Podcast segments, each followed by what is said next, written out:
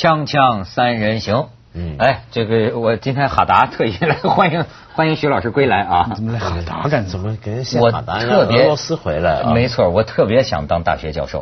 啊为什么呢？都有假期哎呦，真是！当然，我除了学问之外，哪方面都适合做大学教授。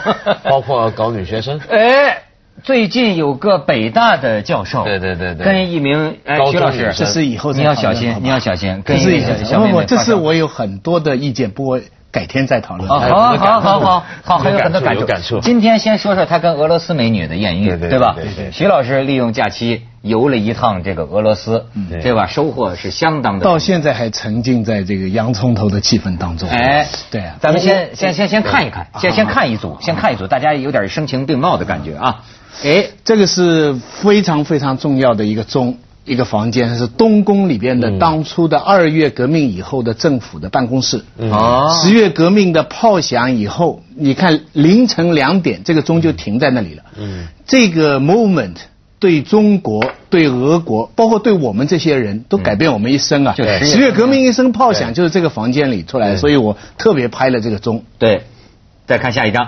炮呢是从这个阿夫尔勒巡洋舰阿夫叶尔号哎阿夫叶尔号哎巡洋舰。这个这个巡洋舰上，所以我这个巡洋舰是现在是博物馆了。那这二十年代这个是世界上比较最大的，它其实不是炮打东宫，这个是误解了。他打炮只是发出信号，是。然后布尔什维克工人去攻占东宫，是。嗯。但后来呢，大家就把他这个阿夫尔勒巡洋舰的一声炮响给我们都送来了马他在打克思主义。东宫，这个是我是多他那个射程要是能打到东宫，估计是导弹了，就是。没没没，他可以停在附近，打打打得到，对，它可以它在涅瓦河上嘛完全打得到嗯。所以我是带着崇敬的心情，结果看到了这样的场面。哎，啊，这个俄罗斯少女呢，在前面呢，他们是收钱嗯，跟人拍这样的照片哦，它也可以有 kiss，你可以继续下面的下面，你看 kiss 哎，你看你看那那边就是在 kiss 一个一个美啊国，我在旁边旁观呢。哎哎，我在旁边旁观，你看你看还可以这样，还可以这样，还可以这样，这是多少钱？这多少钱？呃，一一五十卢布一个人吧。五十卢布合多少人民币啊？我我之所以我是想过去拍、对啊但是不去呢？但是出于我这大半生对阿夫尔勒巡洋舰的这种革命的信念，阿夫勒尔。阿夫勒尔阿夫勒尔怎么能拍这样的照片？我要拍拍另一种照片，你看看我拍了，啊！哎呦，哦这是我拍的照片。哦，果然是知识分子啊。这这俩人啊，呃我都熟，我都见过，哎都大伙都见过 大伙都见过。哎，你你说那谁？列宁啊，哎旁边那个末代沙皇是吗？no，哪里怎么能末代沙皇怎么能跟列宁站在一起？那是谁啊？你猜得出来吧？呃文道都不知道，知道是谁吧？谁？杰伦斯基。哦啊七卡的头头就是当初列宁时代的这个肃反委员会的主席。怎么他这衣服粗看跟那个末代沙皇穿那身一样啊？不一样，不一样，那个 那个毛多点，这个是哦，对，那时候的秘密的头子嘛，啊就等于是他他那个，这是我也是我小时候。这俩是谁呢？对哎呀，这张呢，我说实在话，我很不想放在这里。但是我跟列宁拍完照以后，我游红场啊，心情一直在激动。我觉得这个整个俄罗斯这一行啊，这是我最幸福的时刻。跟列宁直到我快离开红场的时候，偶然看到了刚才一张照片，我以为是军人在数钱呢，随便拍下来。结果拍下来仔细一看，那个数钱的是勃列日涅夫。哦哦，不是出眉。旁边的那个那个列宁在跟他这个把这个这个分赃不匀。嗯，哦。徐老师觉得这是行为艺术啊，观念艺术不是啊。不是说明了这个体制为后最后为什么会这个这个呃三张照片串在一起，就是两个女人在军巡洋舰前，然后列宁在那里揣着手，以及勃列日涅夫数钱，三张照片凑在一起，对于这个社会的象征意义超过很多政治的文章。没错，哎反映了一段史嘛。我我当时还在跟自己说，你有什么高兴？你不是碰到了一个假装的列宁吗？嗯但是后来我一想，我从小见的列宁啊，也都是假的对。呀、列宁在一九一八，列宁在十月都是演员演的，真的列宁我没见过啊。当然了列宁陵墓现在在维修。我本来想去这个瞻仰遗体的，也没成功。嗯啊，现在在变成了一个军乐演出的一个一个体育馆，整个红场都搭的。我还有拍了很多照片，我在那里。我我我估计我这种心情你们都没有，因为我这个虚长几岁啊，我从小对这个苏联啊，对十月革命，对列宁啊，这个感情有一种偶像感哎，就这种东西挥之不去，就是理性上已经知道是怎么回事了，嗯，但感情上，当我握着那个列宁假列宁的手啊，我激动啊。心潮逐浪高，哎哎，感动啊！他们说这现在就感动啊！哎，这些 网络港 网络语言感动肝疼啊！哎，我不知道这个感动，后来我才知道这感动啊啊，感动啊！这但是这个我不知道你们有什么感想？文道也去过是吗？对啊，但是我就我去的时候已经是怎么讲？那时候是治安最不好的时候，治安满治安不好，满街警察给你收钱拿护照，嗯，然后你护照得不离身的，然后没错没错，就是这个，你觉得这个是一个？呃，相当腐坏的一个地方。虽然那个时候已经是九呃两千年之后，其实已经好点了，但是你看到他这个国家贫富悬殊正在逐渐加大，然后你就觉得他整个苏联崩溃之后，到现在好像很多当对当时的问题啊，并没有完全解决掉，并没有完全解决。为什么呢？因为我最近也常常在想这个事儿，因为正好他崩溃二十年。呃，过去还有这么个新闻点呢啊！对啊，这是个大事儿。九一年嘛，九一年嘛，这正好是呃过去十多年来不断有学者讨论的问题，他到底怎么了？因为你要回想那段时间啊，他的整个崩溃是不可思议的。很多人说是因为打完阿富汗那场仗把他拖垮了。不要忘了，当时的苏联军队有五百万人。嗯，是世界最强大的军队。今天还是除美国以外最强大的军事。你你你你打个阿富汗算什么？而且阿富汗耗掉的 GTB，对他来讲不足为道。是跟里根搞太空竞赛？那也不是。后来现在有学者说那是当时美国往自己脸上贴金，往里根脸上贴金。对，说因为呢，苏联早就知道你里根要搞这什么太星战计划，嗯，得得搞搞一辈子都不知道搞到什么时候，他不大跟你玩。后来也有人说是他当年的石油价格下降，但是呢，他当时那个石油价格下降也比不上七十年代低啊。所以你无论从任何角度看，说经济不好了，它 GDP 这增长比以前慢了，一年只增长百分之二。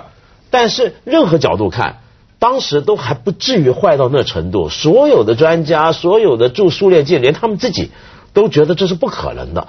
所以你越想越怪，他到底怎么回事？怎么一说垮就垮？但是，但是我这次去呢，就我的感受就跟文道的有些不同。嗯，我这次去的一个第一个感觉就是说很平静哎，整个俄罗斯啊，对，跟我们的现在的社会里边，它既没有我们这么大的发展，但是好像也没有我们大这么大的不安。就跟我跟民众谈话，你从街上看各各地看，贫穷是贫穷，但是很安静。它跟我们还是一种很相似的关系，尤其你在莫斯科看，对不对？这个它的整个斯大林遗留下，这个整个城市都是他的，整个国家，我不知道为什么，我的一个感受是，它跟我们还有一个相很吊诡的地方，就是我们的街上哈，在建筑哈，你现在在北京、上海走，已经看不到多少毛泽东时代的，就是硬的物质的痕迹了。嗯，精神上。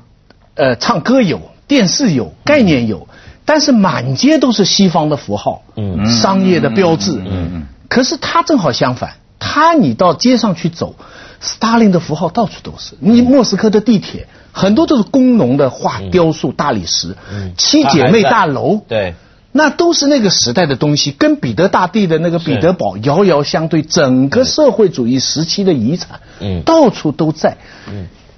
很奇怪的一个感觉，因为我我我我呃在发了两个微博嘛，我这个特别懒，但是我对，我在呃发了第一个微博，就我说阿福尔这个巡洋舰前面看到俄国少女拿钱拍 kiss 照，啊，有网友回上来说徐老师。这样的钱不该省啊！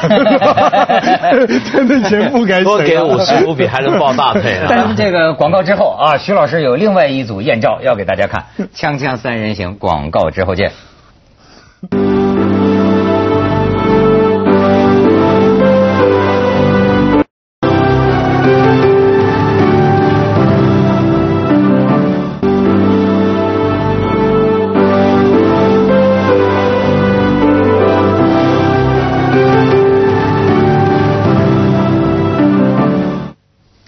我也有一个问题啊，很有历史，就是啊，我想问问徐老师，就是这个俄罗斯人现在信什么呢？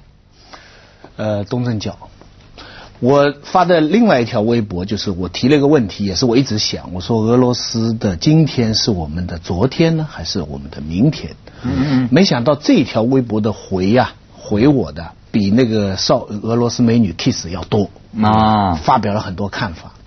我自己的观察，因为我这次主要不是去莫斯科跟彼得堡，我去一些古城，嗯，呃呃，一个一个叫诺夫格罗德，嗯，最重要是那个古城，我还我还拍了那个照片。我的一个最基本的感受，我一会儿跟你们讲。我觉得俄国跟中国不仅有一个共同的昨天，当然这个昨天在我们还没有过去，就镰刀斧头的昨天，嗯，而且还有一个共同的前天，嗯，什么叫共同的前天呢？就是原来哈，我没意识到俄国在被就是莫斯科大公国这些地方斯拉夫民族在被蒙古人统治之前，就在我们的元朝之前，他多少年是被日耳曼人统治的啊。我们现在全中国人都知道一个词叫瓦良格，嗯，瓦良格啊，就是那个那个瓦良格号航空母舰。可是没有人问瓦良格什么意思？什么意思？瓦良格呢？其实你一查呢，就知道瓦良格就是 Viking，就是维京人。嗯，维京海盗。维京海盗是北欧海盗。嗯。西方的人，西欧的人叫他 Viking。到现在，在美国还有橄榄球队叫 Viking。啊。我在呃 Copenhagen 看过专门有一个维京人的博物馆。嗯。很奇怪，就北欧他们在这个八世纪、九世纪的时候，很小的船呢，很简单，两头翘的船。对。他们就横行世界。没错，是那种但西方人现在就是今天索马里海盗的神采。哎，他们是他们是不仅是海盗哦，他们去统治别人哦，他们是最早比西班牙人要早得多的海上征服。对，但是呢，原来 Viking 呢在一个诺夫格罗德，俄俄国最古老的城市，八世纪这个城市，它当初跟基辅一样重要，比莫斯科重要的多。嗯。史书记载，他在八几几年的时候啊，斯拉夫人呐推举不出他们的国王，于是请了瓦良格人来做他们的国王。嗯嗯，这个有点像中国足球队的故事啊，找不到。那么另外的书说，其实不是请，就是瓦良格人到了那里把斯拉夫人打败。嗯哦，俄国一共只有两个王朝。我们都知道罗曼诺夫王朝，这是后来伊凡几世，这个这个很后来的彼得大帝。之前一个叫留里克王朝，绵延几百年。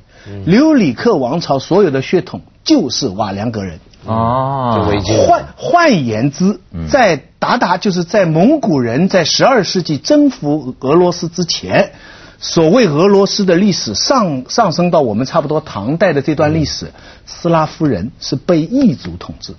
嗯。啊，前一个王朝的这个沙皇啊、血统啊，都是日耳曼人，所以我突然发现，鲁迅以前说过嘛，说这个中国人过去他分析中国国民性，他说中国国民性之形成是因为过去一千年，过去一千年六百年是外族统治，嗯，那元朝跟清朝，嗯，所以他的意思说中国人奴性惯了。嗯，就说对于很多东西不相信，但是哎，就讲的是汉族人。嗯嗯，我一直以为这是中国的特点。嗯，我后来想想，印度也许有，但我从来没想到俄罗斯民族。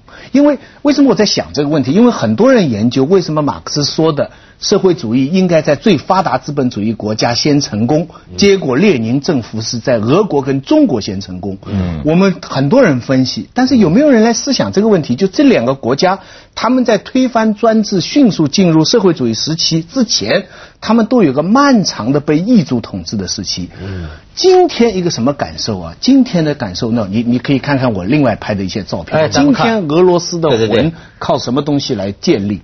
这个是导演给我们放一放。那这个就是我讲的这个诺夫格罗德那个堡。哎，这个是另外一个修道院，十四世纪。嗯这个是修道院里面，这是洋葱头啊。嗯。这是另外一个，也也是也是众神，这是个木头做的洋葱头。嗯。啊，这是个路边，这个是非常不出名的，就是一般人去的。啊。呃，这这个都是人家都是十二十三世纪造的那些洋葱头，这个是莫斯科。这玩意儿好。嗯。啊。这个这个是莫斯呃彼得堡的滴血教堂，这个是大家比较容易看到。嗯，这个是我悄悄拍的一张照片，你这个非非常叫我感动。里边哈，俄罗斯妇女戴彩色的头巾，他们平常不戴，在里面戴彩色的头巾。然后很多男的呢，留这个很深刻的长胡子，修道院的，嗯。看来就像托夫斯基、呃托尔斯泰这个小说里像的人物。然后你要近看的话，我我不好意思拍啊，含着眼泪。嗯，这个东正教，嗯，那个华十字是倒过来的，对不对？他的华十字倒过来的。他们基本上把现在这个这个这个政府国家，嗯，跟沙皇时代连起来。对。就跳过中间共产主义阶段，他基本上，而且呢，普京呢做了两个非常有意味深长的动作。嗯，第一，他把尼古拉二世的遗体拉回到彼得堡国国家安葬，跟前面的沙皇葬在一起。就那个被灭门的，哎，被灭门的，哎，其实他那个墓已经不全了，把他全家人包括佣人也葬起来。第二呢。十月革命以后，东正教分裂成红白两会，是海外东正教跟承认莫斯科苏维埃政权的东正教。普京的安排下，让红白两会和解。嗯啊，现在海外的这个东正教的这个协会啊，承认现在的这个俄罗斯的政府。嗯。啊，这一承认等于承认他是沙皇的这个俄罗斯政府的继承。呃，就是这普京做的这种动，这个前 KGB 的这个这个探员啊，居然做这样的一个动作，所以你我去的都是小地方，非常小的地方，那些地方的房子哈，包括诺夫格罗德哈，两千多处古迹，现在打的只剩十几个的，被日耳曼人的炸弹炸掉的，但是当地的人呐，那个感觉就像就像这个世界没什么变化一样，他们到里面流眼泪。包着彩色的头巾，嗯。我就试图把这个场面跟我在中国的庙宇里所看到的景象相比，因为我们太了解中国人在一个急剧的变化当中，嗯，人有多少烦恼，嗯，人有多少愿望，人有信仰怎么崩溃，但是你看他们，我就觉得他们进去祈祷的，跟我在五台山啊，跟中国的庙祈祷的。中国的禁区里边都在求得到什么东西？嗯，求子，求发财。他们进去呢，都在要赎罪，都是想要。而这个东西它是没断过。基督思想、基督运动的传统嘛，基督信仰一定是这样。然后东正教特别强烈这一点。然后这个我要请教文道，我以前不懂，但是我这一次特别感兴趣的一点就是说，西方教无论是新教还是天主教。都不跟国家政权合作的，嗯，他们不为民族主义服务的，嗯嗯，只有东正教你查过来哈，他历代的东正教都跟政权合作，包括刚才我讲那个十四世纪的修道院，嗯那是十四世纪有个修修士什么谢尔杰耶夫，他修了一个东西，嗯，但为什么能发展成这么大的修道院呢？嗯，原来当初曾经有一个莫斯科大公国的一个将军要去跟蒙古人打仗，他给他一个祝福，打赢了回来修教堂。然后俄罗斯历史一百年，彼得大帝又给他修个教堂。换言之，神权是得到政权支持的，跟今天一模一样。呃，哎，我倒觉得这个玩意儿很有古风啊。在在中古以前呢，甚至在很古的过去，不都是政教合一，皇皇就皇帝和祭司合一嘛，都是有点这么个。不过东正教不太一样的地方就是。呃，其实天主教跟就算英国公教啊，也都是有政教合一的倾向嘛，对不对？嗯。但是东正教罗马帝国以来，对，就延续了一个很强烈的君权神权合一的传统。对。他有一种要建立世俗的呃神的帝国的这样的一个想法。可是我觉得更重要是，今天他的人这么信这个宗教啊，其实跟他过去中断过数十年。是有关的。他们过去几十年虽然苏联没有灭绝东正教，嗯，但是那个东正教是极度的被掌控操纵底下，所以现在他们重新回到东正教，是一个对民族历史的回归，跟对苏联历史的一种否定，精神上回家了，是吧？对，咱们去一下广告，锵锵三人行，广告之后见。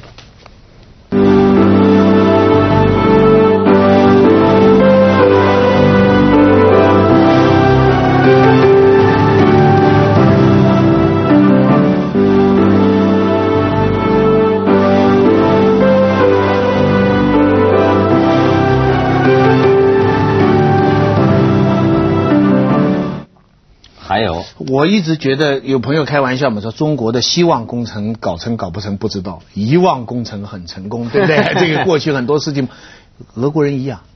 整个这么多的历史，你去看三百年蒙古人这一段，全部擦掉。当然，完全没有。我只看到一个雕像里边，为什么呢？因为这是他认为这个才是被他们今天对自己俄罗斯这个认同啊，是建立在摩呃摩莫斯科公国之后的历史。那是他们把那段历史，就是他们终于斯拉夫人摆脱异族统治了，嗯，独立起来了，把这一段当成是他们的所有的历史的原点嘛。所以，那过去被人统治，尤其是被塔坦人统治那一段，他们是一定要驱除掉。但其实也讲不通，因为就算在之前，他也是被日耳曼人统治。我不是讲瓦良格吗？对。但是他可以认同瓦良格人统治。我跟你说，这是这是个什么问题呢？谁树立了道统？那个我觉得是不是蒙古人没有树立这个道统？蒙古人呢就被他们抹掉了，三百年被他们抹掉了。我们还承认有元朝，对不对？我们现在还说富春山居图是我们中华文化，我们没有说这是蒙古文化。可是他把那个抹抹掉了。叶卡德琳娜二世是德国人呐，他根本人就是个德国人。彼得二世不会说俄文呐，在讲法文的。就他们俄国人对于欧洲的这一套，就是他其实也有点拼凑。我觉得他。那个、那个、那个传统，但是有一点是贯穿，就是东正教。啊，这个东正教为历代王权的这个合作，一直和谐到今天。所以在教堂里，我看到这个景象啊，我就时刻在想，说实在话，想我们中国的事情。啊，接着下来为您播出《珍宝总动员》。